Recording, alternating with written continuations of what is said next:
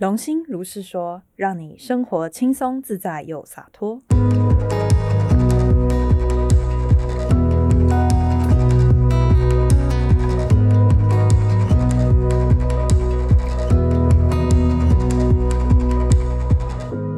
Hello，大家，我是炸巴。嗨，大家好，我是第一次出场的鲁维娜。哦嗨，各位好，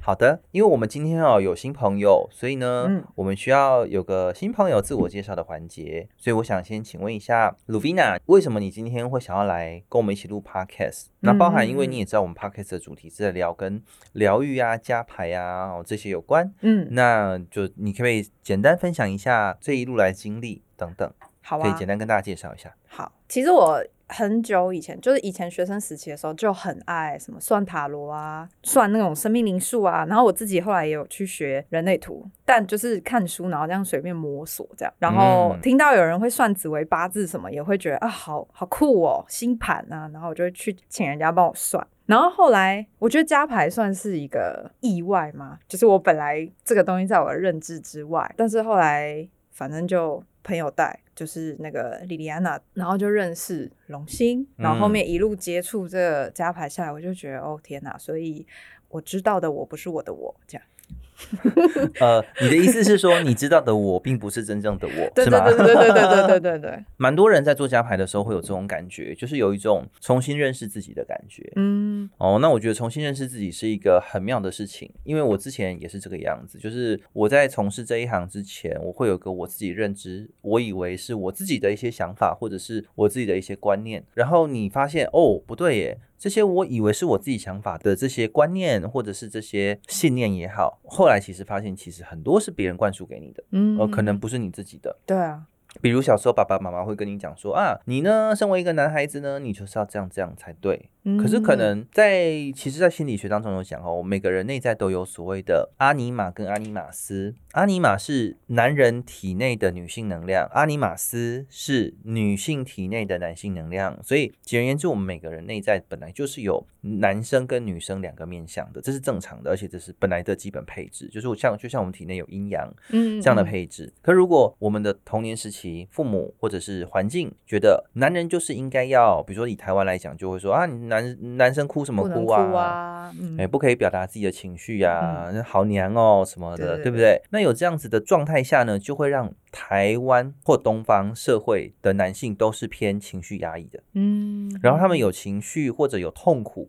有悲伤，其实是不允许被公开的表现出来。但如果你敢在这种公开场合表现出来，那通常就是可能会被嘲笑啦，那严重一点，甚至可能会被排挤、霸凌。嗯，那以女性来讲呢，你觉得呢？就是以你身为女生，你觉得在台湾有你受到的哪些教育会让你去压抑了你的比较偏男性的部分？因为我们刚刚讲的是男生可能会被压抑你比较偏女性阴柔的部分嘛，比如说哭泣啦，呃，看起来脆弱啊，嗯哦，其实基本上在你要说潜潜意识也好，或者是说潜规则也好，是不被允许的嘛。嗯我说现在有比较好，我讲的是很早期，就是尤其是哎，比如说现在大家的爸爸妈妈或阿公阿妈那一辈，可能都是这样子觉得的。的确还是有一些那样的观念，就是现在还是会在影响着。现在社会上的一些某些人，或者是你还是会看到某一些人会有这样子的观念，嗯哦，但是之前传下来的。那这个是男生被压抑的女性层面，那你自己身为女性，你觉得你有被压抑的男性层面吗？被压抑的男性层面哦，嗯，我觉得有，我反而是反过来，因为我我小时候是觉得，为什么男生都可以怎样怎样怎样，就是男生都比较有力气啊，跑比较快啊，什么什么，然后我就会觉得我要证明女生也可以，所以我反而是反过来，就是我反而会去压抑我的女性面，因为我觉得女生就是很柔弱啊，很爱哭啊，什么什么的，然后我不喜欢我这些特质。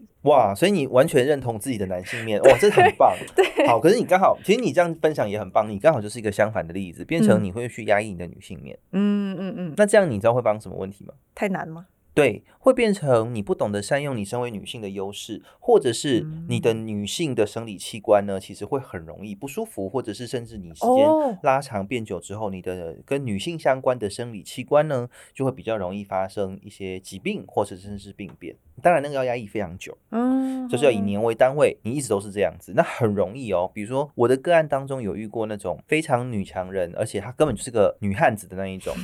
那通常她的子宫，因为子宫是女性器官嘛，经痛吗？经痛很痛之外，呃，后来好像有哎，他好像有什么子宫内膜癌嘛，第一期，他发现的很早，所以他子宫整个拿掉。那你想一件事情啊，就是说，如果她是一个很阳性的女性，那就代表着她其实是在否认跟压抑她自己的女性那一面。嗯，比如说我呈我呈现女性这一面是不 OK 的，对，那很妙啊，哎，你明明是个女性，怎么会觉得自己是是个女生不 OK 呢？那这个原因其实会有很多哈，后面的集数应该会讲到，就是如果今天你在妈妈的子宫里的时候，如果你的父母或者是祖先阿公阿妈、外公外婆，他们觉得这一胎应该是要男的啊，结果你刚好是个女的，那在子宫里的你，因为会有生存议题嘛，在生存议题这一集大家会听到，你就会害怕，哎，可是我不是男的耶，那我这样会被生下来吗？嗯，所以你下意识可能在在胎胚胎里的你，其实就会因为有求生意志，我就觉得我应该是男的，是吗？对，你就觉得那我一定要是个男的，没有，其实你已经知道自己是女的哦。虽然你那时候是没有大脑的，就说因为你那时候才从受精卵开始变成胎儿嘛。嗯可我指的是在那个肉体的觉知跟潜意识的层次，其实你知道你会成为一个女性，就是你的肉体。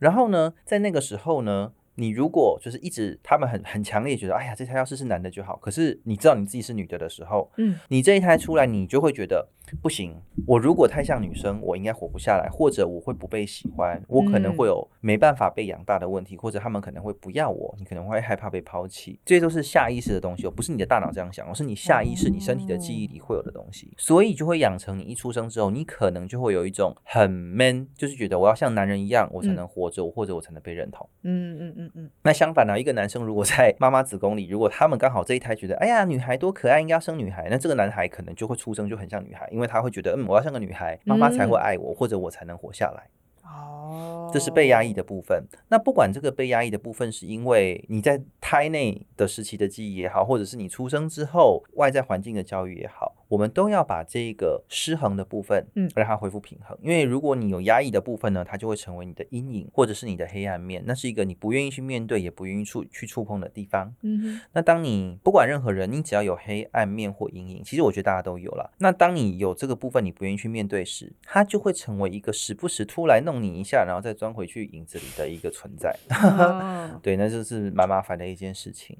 嗯，所以愿意勇敢的去面对自己的黑暗面，我觉得其实也是蛮重要的一件事情。嗯哼哼，对啊，哎，不行，我们这样两个聊着聊着就已经聊得这么开了，我们忘记让我们那个 A 吧，Ava 那个我们的扛把子 Ava 来。哦，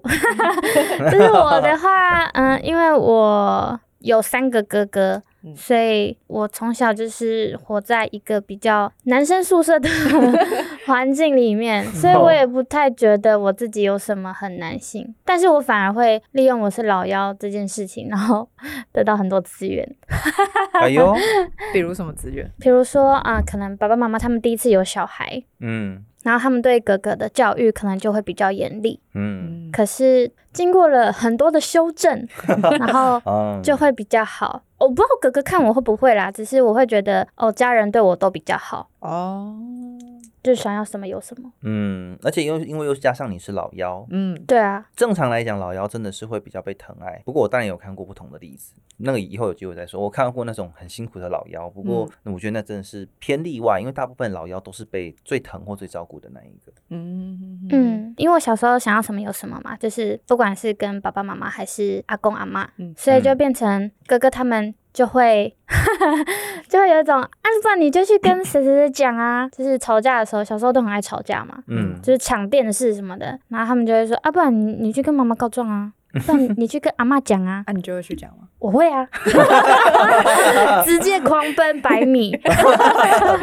小时候田径队就这样跑出来的，哦，哦，你你认真是田径队？认真。哦，你真的是田径队，我真的是啊，看不出来吗？看不出完全，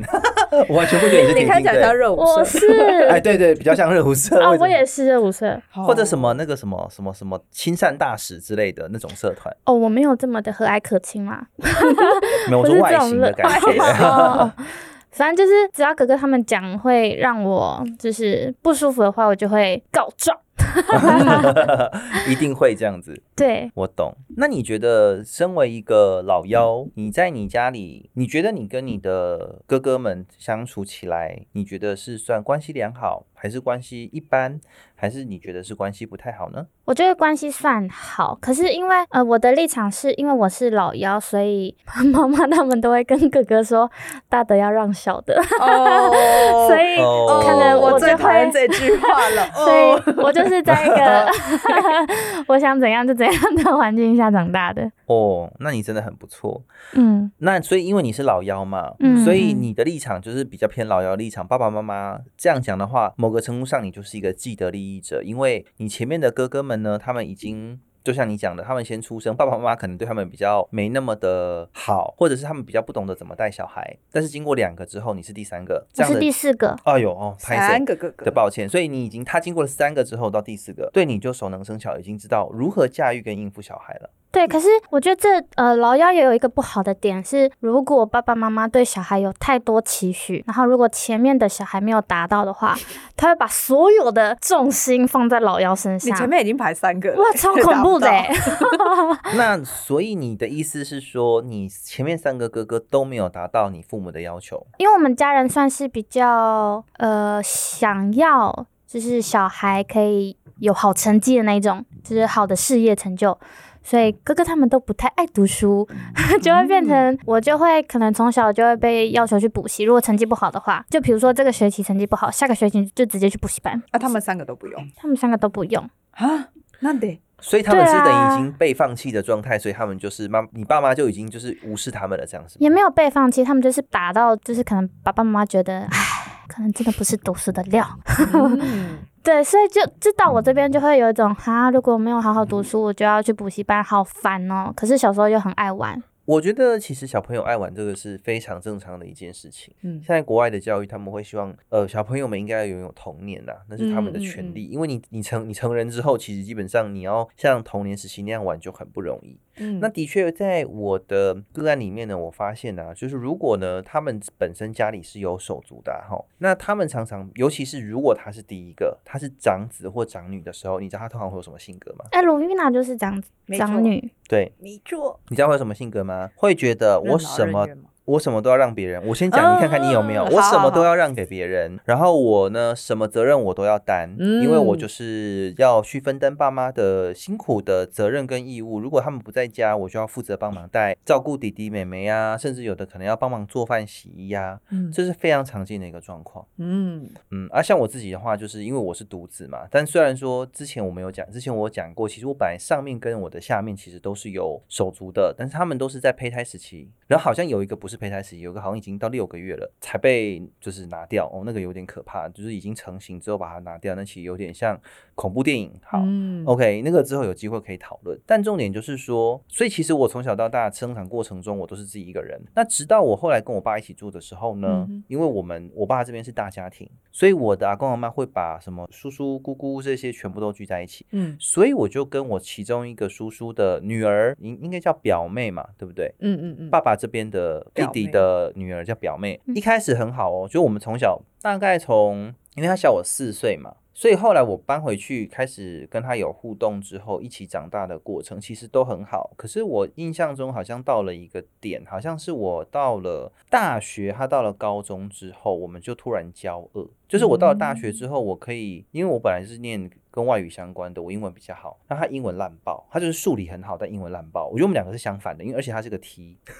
他是一个有点 man 的女生，而且还是个 T。然后我其实很少会讲到他，因为后面对我来讲啦，手足的经验，我觉得，我觉得跟我最好的以前呢，哈，现在没有，以前跟我最好的就是他，可我们现在是完全不往来的状态。嗯那我觉得不往来的状态，是因为他曾经做过一些让我觉得嗯不是很能接受的事情。比如说我之前前像我我在我们藏传佛教的中心有修行嘛，那我觉得通常我觉得不错的地方或者是不错的东西，我都会跟我身边觉得我重我觉得重要的人哈，或者是我觉得关系好的人分享啊，我爱的人我会跟他们分享。那想当然我一定也会跟我这个表妹讲嘛。结果呢，我跟她讲完之后呢，她去了这个中心，我们大家就修行嘛。然后可是呢，那个时候那个中心里面哦，就是因为你们知道，只要有人的地方，他一定会有那些，哎呀，我看谁谁谁觉得怎么样啊？他这样做对吗？他那样他怎么么没有那样做呢？为什么其是他人这样群体生活一定会有的。嗯，对，那以前的我真的是非常的理想化，因为以前的我觉得啊，在这种地方应该就比较不会有这种事情，而且甚至我会立一个标准，就是在这种修行的场合不应该有这些东西，就是对我来讲。可是后来我发现，OK，好，我错了，其实人间就是道场了。那你你不管在哪个团体，一定会有这个东西，那只是变成你在面对这种团体当中的这个东西时，你要怎么去发挥自己的影响力，用正确的方式去解决。哦，如果你一开始解决不了，你就只能换别的方式，呃，可能先不要让事情变得比较严重，这样。嗯好，结果呢，重点是他竟然就是其中一个跑去跟我们的就是中心里面的那个主事者讲说，嗯，我觉得呢，我表哥啊，他如何如何如何。我想说，嗯，你跑去跟他讲我怎么样？他干嘛不直接跟你讲就好？对，好，这样超烦的。我觉得有事情不直接跟当事人沟通，在背后说小话，真的是对，很不可取。对，这是第一个。然后第二个就是呢，他当时有需要英文家教，那因为我以前就是英文比较好的那一种嘛，然后所以呢，哎，我那时候好像十四几分吧。差一点就满积分了。好，那反正我是英文比较好的，所以那时候我就教他英文，就家教嘛，就跟他收，一定会收家教费。结果呢，他拿交交费给我的时候，因为是由他交给我，不是由他爸。然后呢，他交给我的时候，他就说：“哇，你赚好多哦。”我想说，嗯，什么意思？就是我也做我该做的事啊，我该教你有教你。但反正从他的角度里，他就是会一直觉得我都是占尽便宜的那一位，就是我好像得到很多好东西，我都是我不应得的，好像我都是，比如说我是赛道的，或者是我是呃德不配位的，就说好像以我这种看起来好像没什么实力的人，怎么可以得到这种东西？你会感觉到他就是想他讲那句话，就是有这种氛围。这种感觉，那直到有一次是真的把我觉得对这个人彻底失望。是我记得有一次是我去我家附近的户政事务所，我要办，我记得好像是要换身份证还干嘛，反正就那一类的业务。我出门时没带伞，结果我一出去的时候，那个雨是啪，就是像最近这个雨有没有超大的那一种，那种台风要来的时候，那雨超大那一种，然后我完全没带伞，然后那里面也没有伞，然后我想说糟糕，然后呢，我爸人在外面，所以他没办法过来，然后呢，我想我就想到他，我就想我就打给他，我就说哎、那个你可以帮帮我，因为我现在真的是是想要回家回不了，然后那个雨超大，你可以帮我把拿伞拿过来吗？拜托你了，因为不然我这样子出不去，也回不去这样子。然后他就说，啊什么啊？因为他在午睡，哈哦，我在午睡耶，我不想要啊，你自己想办法吧。拜拜。我所以从这一点之后，我对他彻底失望。因为当然了，这可能是我个人的标准。对我来讲，我会觉得，哦，我视为自己人的人，或者是我视为家人的人，我觉得就是在彼此互相需要帮助时，应该要给对方一些支援或者是支持。可是他是在我最需要帮助的时候，他是用这种态度对我的，那我就会觉得，哦，OK，这是最后一个爆点，因为前面就已经发生过我讲那些事了。OK，那再加上这个，我就觉得，哦，原来是这样。所以从你的角度而言，你就觉得，对我对你而言，你就觉得，反正我可能是一个占尽便宜的人，所以你就在我需要帮助的时候呢，不但不给我帮助，然后反而就是有一种，哎，好像可以看好戏的感觉。那我干嘛要跟你有什么瓜葛？就算你跟我血缘关系，那又如何？所以就变成这个样子。但是当然后来在加牌当中就有看到一些状况啦，哈，比如说他这个状况有可能有几个原因嘛，我们有讲过，比如说可能有魔扰哦，就是可能要挑拨我们的关系，这是一种；另外一种是他爸爸就这种个性，因为我爸爸跟他爸爸之间的相处关系也非常不好，他爸爸就是那种一天到晚去跟我阿公阿妈打小报告，说我爸怎么样的人好，那我 你怎样？你要说什么？啊？难道你也是？我不是啊。哦，那你？那那你哦，就是刚刚想到哦，我也会去打小报告，如果他激我的话。但是但是讲本人呢？哦，对啊，对啊，对，可是但重点是你讲的那个状况跟我爸还有我那个叔叔的状况不太一样的原因，是因为原本我们家是家族企业，就是我阿公是开印刷公司，那我爸是有点被强迫他要去接这个东西，他其实没兴趣啦。这之后有机会再讲细节，所以他那边有议题，就是他没办法做他想做的事，他得要配合别人去做他不想做的事，就是去接这个公司成为总经理。所以当然后来这间公司就收了，但在这间公司收掉之前，我爸跟我叔叔的关系两个就是每天在那边争权夺利。为什么讲争权夺利呢？因为呢，我叔叔在外面会跟人家说他才是总经理，可是其实如果照排序排序来讲，名片上来讲，其实我爸才是总经理，他有点像副总经理，你知道吗？但是我叔叔总是会瞧不起我爸，觉得我爸没那个担当啊，呃，他做总经理做的一点都不好啊，很烂啊，然后还会跟我们公司里的员工说他如他不好。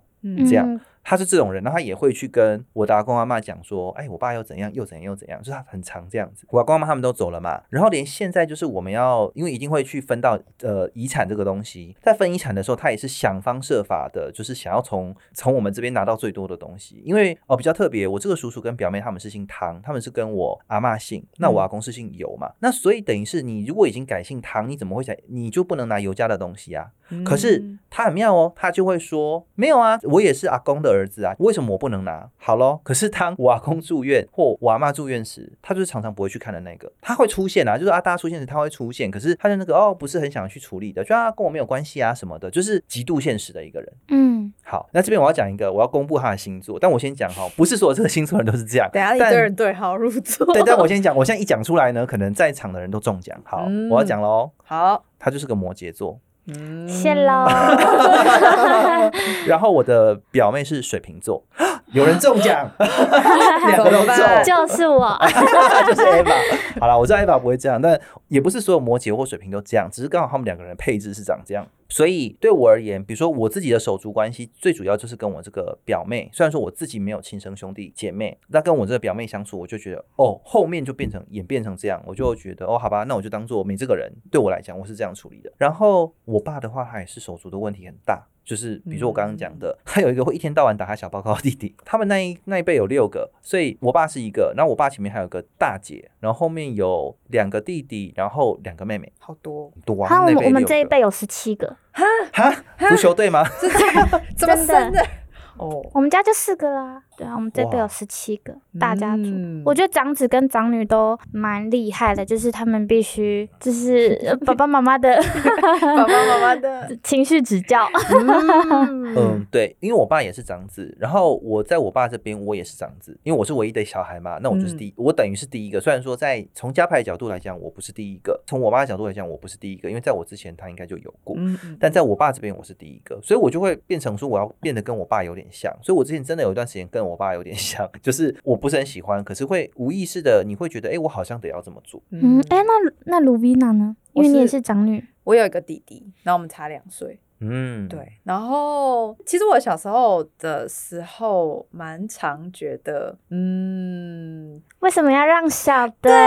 这个真的可以讲吗？当然可以啊。每一集讲出来都不能叫家人听。哦，对，反正我就会觉得说，呃，哦，我印象很深刻，有一次就是阿嬷生日，然后我们就家族回去，嗯，然后我弟那时候还小，他大概幼稚园，然后我小学二年级，然后我弟就很白目，他就冲过去，然后把蜡烛吹熄。我说：“Hello，请问阿嬷都还没许愿，大家都还没唱完歌，你在吹吹屁吹？” 然后，然后，然后我就揍他。好，先先不讨论我的暴力行为，对，这是可能我部分我的问题，但但我那时候就是觉得说，哎、大家在做正事，然后你怎么可以怎么可以捣乱呢？然后我就惩罚你，我处罚你，因为妈妈就是这样教育的，嗯，然后我就扒他，哦，结果那一扒下去，就我不就我就被骂，他们就觉得，哎、你怎么都这样对弟弟呀、哎、你在家是不是也这样啊？然后什么什么什么什么，然后我就那时候就觉得，啊，你们都不检讨他做错事，然后都检讨我，你是不是觉得很委屈？对，但是那时候你的年纪，你应该没办法跟他们讲说，可是在家里爸爸妈妈都是这样对我啊，我就是模仿爸爸妈妈的行为。嗯嗯嗯嗯你有这样，你当时没办法都讲不出来。对啊，但是我觉得你现在知道了，以后你就多了一个可以跟他们沟通的方式，就是说，嗯啊，这不就是你们教我的吗？因为以前我做错事情，你们就是这样啊。那那个时候你们不在，那我是长女，那我当然就是站到你们的位置去替你们好好的教育他喽。嗯那如果你们觉得我这样的教育方式不对的话，那你们可能要改变一下教育我的方式喽，因为我都是选你们的呀。这样但是有的父母应该会暴走了，好像，嗯 呃，对，其实你刚刚前面有讲说，就是老大都要什么承担，比如说照顾父母的责任。对。然后我那时候明明才国中，可是我就有一个心底有这个想法，虽然我嗯当时没有发现，但我现在回想的时候，我就想起来这件事情。然后我就想说，所以我就会后面衍生哦，我一定要念好书、考好试、做好工作、赚大钱，然后才能养我爸妈。哇，哇。嗯天呐，我完全是那种跟跟我爸讲说，哦，那个你要把自己照顾好哦，那你需要帮助我会帮你啊，但是那个我没有要养你哦，就是我，嗯。因为我也是这样的想法，就是我会把自己照顾好，就是我不需要有别人来养我，因为我觉得别人来养我那感觉很奇怪，尤其是让我的小孩来养我，我自己会觉得很奇怪，就是嗯，对啊，你为什么不能自己养自己呢？对，就算年纪大了，但是你把自己照顾的好，其实你也不是很需要小孩来养你，对对对对。然后可是怎么会有一种就是哦，我养小孩是因为我对这小孩没有爱，我只是要养一个以后可以养我的人。嗯，嗯，哦，有一句话就叫“养儿防老”，我就想说什么？对，所以对你而言，你生一个孩子，你不是爱他，你是希望把它当做一个以后可以反过来养你的一个工具人，是这个意思吗？嗯，如果我们讲虽然这听起来可能是非常露骨，可能有的人听了会不舒服，可是我们从这个逻辑这样分析下去，不就是长这样子？嗯，就这个观念，念呐、这个观念本身不就是一个你养了一个以后可以当你老了之后，他可以回过头来照顾你的工具人吗？对啊，可是其实每个人的灵魂来此生来到这个地球，就是你有这个肉体，都是有你自己要去实践的目的的。嗯那你要去实践的这个目的呢？有的人可能真的他来的目的就是要去照顾他的父母，有可能我这个我觉得不能说一百分之百没有，嗯，有可可能有，可是呢，不代表每个人都是这个样子。嗯所以，我们不能够说哦，每个人生来就是一定要成为父母的照养父母的工具人。我觉得可以孝顺父母，这个我绝对同意。嗯，但是呢，孝顺父母也不是用一种他们说什么我就百分之百服从跟顺从，嗯因为这个叫愚孝。我记得前面应该是前面吧，有一集我讲过，就是如果今天你的父亲是个杀人犯，嗯，他说来我们去杀人撕票，哦，那你要去吗？不要你这个不孝女，你怎么可以这样子？你就给我来，那你要吗？不要，对我只举一个比较极端的例子啦，那大家嗯从这边你就可以反思嘛，你父母一定有自己的想法或自己的习惯或自己看待事情的方式，那你要百分百顺从他们吗？他们讲的话真的其实也不是圣旨，因为他们也是人，他们也会有自己的优点、缺点或盲点嘛。嗯那变成说我们其实自己要有自己的主，呃，不能说主观，要有自己的客观分析跟判断，而不能什么东西就是盲从他们，因为这样也会很危险。嗯，可怕一点就是你可能连自己的的人生都赔进去。嗯在这个主题当中，我是偏比较呃，不算是手足的话，就是呃，其实老实说啦，不那么严格算，我的那个表妹她其实是算可以是算手足啦。